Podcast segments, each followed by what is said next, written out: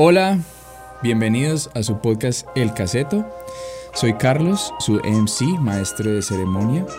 Si lo están viendo desde YouTube y les gusta el contenido, por favor, denle en suscribirse, después denle a la campanita. Y si lo están escuchando desde Spotify, si lo están escuchando desde Apple Podcast, síganlo por allí.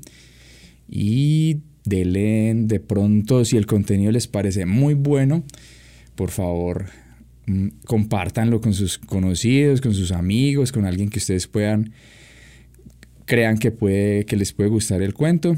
Y con los enemigos que de pronto ustedes sepan que le van a sacar como la piedra. Y le va a mandar este tema porque yo sé que eso les va a sacar la piedra, entonces es una muy buena manera de comenzar pues como la esa interacción con el enemigo mandándole algo que no le gusta. ¿Cierto? Entonces, esa es una buena, una buena opción. Recuerden, por favor, los que están en YouTube, creo que también en, en iBox y en Apple Podcast se pueden dejar comentarios, entonces he recomendado eso, por favor. Recuerden los comentarios aquí en YouTube, para los que lo están viendo por YouTube. Eh, es muy importante que haya esa conexión y que haya como ese intercambio de, de ideas, porque pues esa es la gracia, ¿cierto?, de las redes sociales y de esa interacción que hay. Entonces, en este bonus track les traigo un CD de un grupo muy, muy parchado, buenísimo. Lo que se dice, pues, así que corre el caspero, a mí me corre el caspero esta banda, ¿cierto? Pero entonces vamos a darle algo de contexto a, a la banda, ¿cierto? Pues vamos a darle algo de contexto para los que no la conocen, no llegar pues como de una al cuento. Entonces la banda se llama Nine Inch Nails. A mí me costó alrededor de 20 años medio poder pronunciar el, el, nombre de ese grupo. Generalmente uno le decía Nin, pero era que era más loco todavía. Entonces, en español, uñas de 9 pulgadas. Entonces, eh, digamos que esta banda se podría decir que es como un, es un solista, por decirlo así, porque el cantante, Trent Reznor, básicamente es el único integrante, integrante oficial de la banda. Entonces, porque pues él es instrumentista, productor, compositor, digamos, el man hace de todo. Entonces, es una banda de un solo hombre. Entonces, hay muchos casos donde las bandas básicamente tienen un integrante que es algo así como el dueño pues de, de la banda y creo que hasta legalmente puede llegar a hacerlo, ¿cierto? En papeles eh, aparece como el propietario, ¿cierto? Pues eso como que ayuda a, evitar discrepancias y peleas dentro de los grupos, cuando uno solo es como el, dueño del, aviso y los demás, digamos que aportan de manera intelectual y creativa, pero pues eh, hay uno que tiene el control total pues sobre la banda. Entonces es como una empresa, por decirlo así, que contrata músicos y pues si la cosa va bien siguen allí y si no, pues los dejan ir o los echan, digámoslo así. Entonces, digamos que la cosa pues no es tan pragmática ni tan fría, pues como el caso pues de una empresa o de una fábrica, ¿cierto? Porque se trata pues de arte y entonces el arte involucra pues el factor humano, es vital y pues viéndolo ya de una manera como más espiritual, pues estas almas deben encajar para lograr pues un resultado final bueno, o sea que se le tiene que meter el alma al cuento. O sea, una banda sin ese factor no funciona bien. Estas bandas manejan este concepto es porque el artista quiere tener, digamos, un control creativo total de lo que produce la banda, ¿cierto? Cuestión de imagen, de sonido, de manejo, pues, como de, sí, de las relaciones públicas, todo este cuento.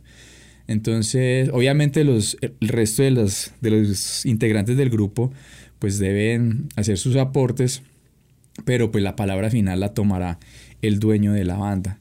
Entonces, para darles como unos ejemplos, en Megadeth, los que conocen esta banda, Dave Mustaine podría uno decir que es el dueño de la banda, ¿cierto? Porque él pues era guitarrista, fue guitarrista en sus inicios de Metallica, pero pues tuvo sus discrepancias, lo echaron, entonces dijo, no, yo voy a armar mi propia banda y ya yo soy el jefe y a mí no me va a echar nadie porque pues yo soy el jefe. Alice in Chains, una banda de grunge.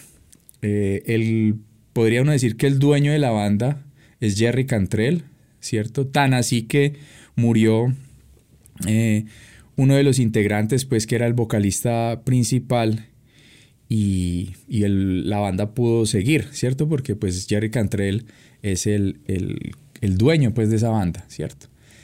En el caso de otra banda inglesa, Noel, eh, perdón, se llama Oasis, creo que ya la hemos nombrado por acá en el podcast, y el principal, pues podría decirse el, cerebro, el dueño de esta banda, es Noel Gallagher, a pesar de que él tenía pues como compartía esta cuestión con el hermano, esta esta autoría de la banda, pero pues él, él es el dueño en sí, porque Oasis después de Noel Gallagher, eh, perdón, de Liam Gallagher siguió, entonces Noel Gallagher es el dueño básicamente de esa banda. Y pues creo que hay muchísimas más. Mm, estas son como para ejemplificar, pero los quiero leer eh, de pronto en los comentarios si alguno de ustedes sabe o conoce pues como esa esa característica en otras bandas, otros grupos. Generalmente eso pues la idea es que ocurra en grupos, ¿no? Que tengan un nombre, pero básicamente es el, el dueño es un personaje allí. Entonces los leo en los comentarios, los espero allí. Entonces, volviendo a Nine Inch Nails, Nine Inch Nails, esta banda pues nació en 1988 en Cleveland, Ohio. El género principal es rock industrial, puede decirse que este género inspira sus ritmos en los sonidos que hacen las máquinas mientras funcionan, ¿sí? Producen patrones rítmicos como samplers, como cuando una computadora hace algo, ¿cierto? Cuando las computadoras tenían discos duros que sonaban o las máquinas de escribir, entonces provienen de allí esos sonidos. Entonces también esos sonidos como pastosos, desgastados, rústicos, indefinidos a veces, ¿cierto? En, ocasiones uno no sabe eso a qué suena. Este género, pues particularmente inició a mediados de la década de los 70, aquí me voy a dar un sorbo de vida.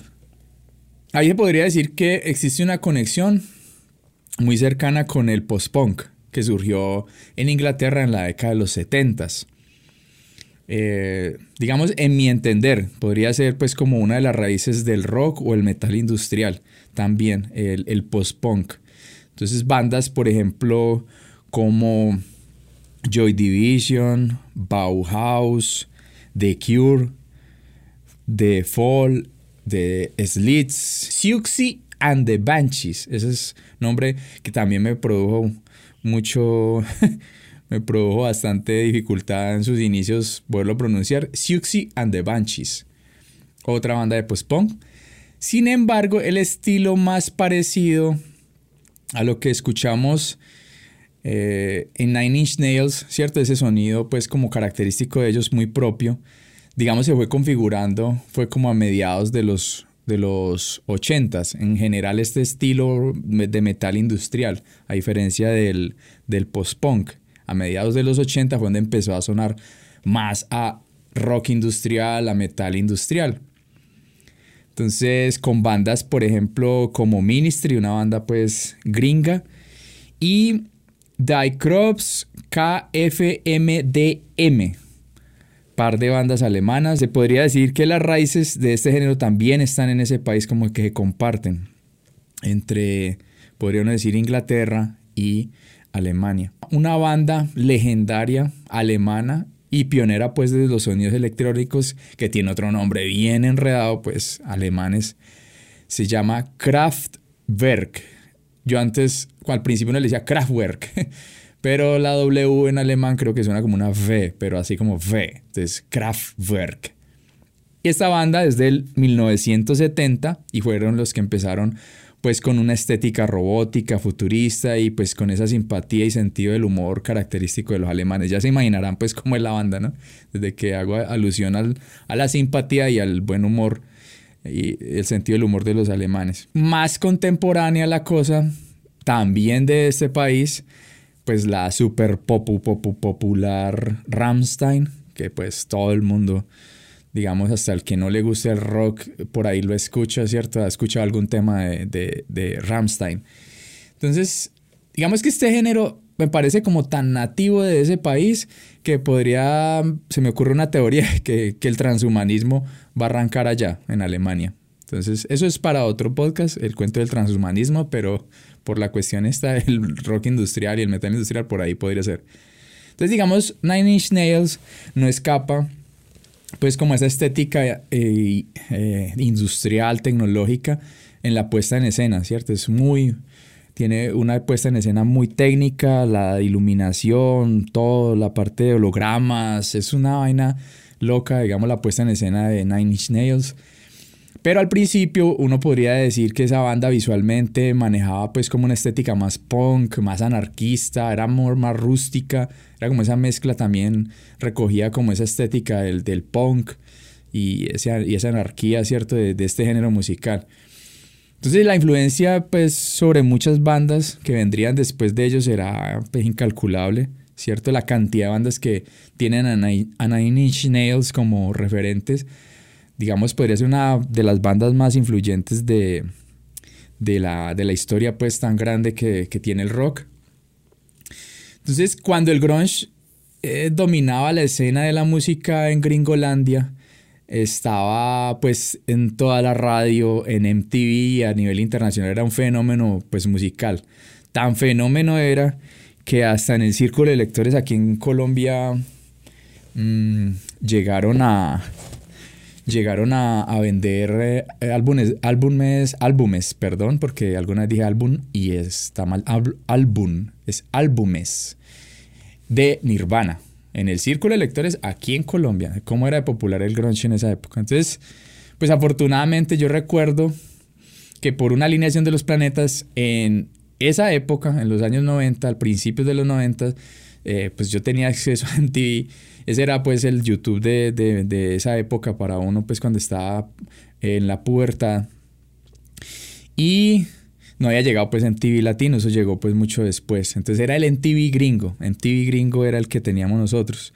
Y en particular, recuerdo que en el 94, 1994 rotaron pues de una manera muy brutal, o sea, eso todos los días, yo creo que varias veces al día ponían este video musical eh, de la del tema Closer. Es un tema pues súper clásico de Nine Inch Nails. Y ese tema pues es como todo hipnótico y tiene un sonido muy particular, un sonido rítmico como una máquina expulsando vapor a presión. Ahí perdonan el beatbox. Eh, y particularmente, y voy a dejar esos links de todas las bandas y de lo que he hecho referencia, lo voy a dejar allá arriba. Digamos allí se puede, se puede ver en el video al principio que eso le llama mucho la atención, es un estilo como, como de los años 30, con una película antigua el video, tiene un estilo, una, estética muy particular, se ve un corazón como se, ah, se infla y se desinfla a partir de, de este vapor, pues podría decir, o esa presión. Entonces es bien choqueante desde el principio el video. Este género no tenía relación, digamos, con lo que se sonaba en ese momento, lo que estaba pues en furor en ese momento. Y pues afortunadamente esta banda llegó al frente y digamos ayudaron a diversificar parte pues como del, del gusto musical de muchos, incluyendo su servidor. Entonces, afortunadamente, Nine Inch Nails llegó y, se puso en, al frente, no quedó como en esa en ese espectro underground del rock, ¿cierto? Como allá debajo, sino que, digamos, se volvió una banda muy representativa de los años 90, a pesar de que no era lo que dominaba pues la escena en ese momento, la, escena de la música. Entonces, hasta en el corazoncito de mucho metalero se metió esta banda, ¿sí? Ustedes la van a escuchar y de pronto van a decir, eso no es metal, pero para mucho metalero, Nine Inch Nails es una muy, muy buena banda. Entonces así llegamos al álbum With, With Teeth. Se llama Con Dientes, ¿cierto? Entonces aquí podemos ver que a diferencia de los CDs convencionales, él se, este es de, en cartón, ¿sí? Se, se despliega en tres partes. Se despliega en tres partes. Y no tiene digamos, ningún mecanismo como para asegurar la tapa a la caja, ¿cierto? Entonces, eh, digamos, el cuerpo, ¿cierto? Es el mismo empaque y se puede abrir fácilmente, por decirlo así. Entonces, digamos, una desventaja, pero al que le gusta la música sabe que uno debe cuidar las cosas, entonces estos sí no son como para dejarlos por ahí ni nada de esa cosa. Entonces, sí pues maneja un diseño gráfico minimalista, ¿cierto? Con unos tonos fríos, violetas, un azul allí Y es tan minimalista que no trae el librito interno que trae pues las fotografías y esa cuestión. Entonces prescinde de él, pues por lo que es muy minimalista. Trae dentro una fotografía, aquí la muestro para los que están en YouTube, de Tren Reznor. Y esa fotografía parece como si estuviera haciendo como que si estuviera desintegrando a partir de una línea hacia donde va el CD. Tiene un detalle de diseño muy particular que las líneas, digamos, como parece que estuviera rastrillando algo, como estuviera arrancando, y esas líneas coinciden con la impresión del CD. Es un detalle que por eso es que vale la pena los formatos físicos, porque este tipo de detalles uno no los puede tener en un formato digital, ¿cierto? Entonces es algo muy, muy interesante para los que les gusta pues esa vaina del diseño gráfico y pues para recalcar también eso, que el rock y eh, la música bien hecha siempre integra todas estas cosas, las artes, pues el diseño, el cine, eh, la parte de los videos, la dirección de cine, la, el baile, bueno, tantas artes hay alrededor de la música. Eso es un plus de, de la música bien hecha, ¿listo? De los singles son The Hand That Feeds, como la mano que, que ha de comer, el otro single es Every Day is exactly, exactly the same. Y la último, el último es Only. Tenía un feeling pues como todo estéril, todo tecnológico, pues muy industrial, es todo minimalista. Y el ritmo es todo volado, es como todo rumbero. Entonces produce un contraste muy chévere, pues tan efectivo como para uno comprar el, el CD.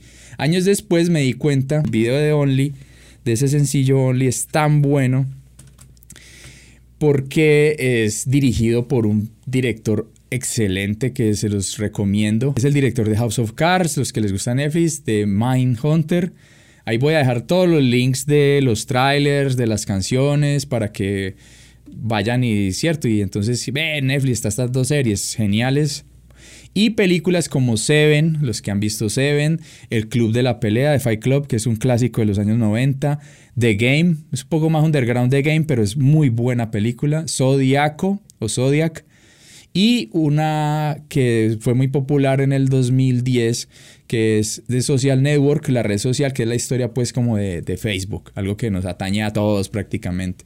Entonces, este señor David Fincher muy buen director para que lo chequen. Voy a dejar todos los links, los trailers de las películas y los links. De pronto, si hay los trailers de las series, pues también los voy a dejar allí. Un dato particular de esta última película que les dije de la red social es que Trent Reznor, el cantante de Nine Inch Nails, se ganó un Oscar a la mejor banda sonora eh, y que fue con esta película, con Atticus Ross que es un productor de música también, pues que ellos hacen pues como esa pareja explosiva en la música y en la música de, de películas. Creo que también están involucrados en esta última película Soul de Disney.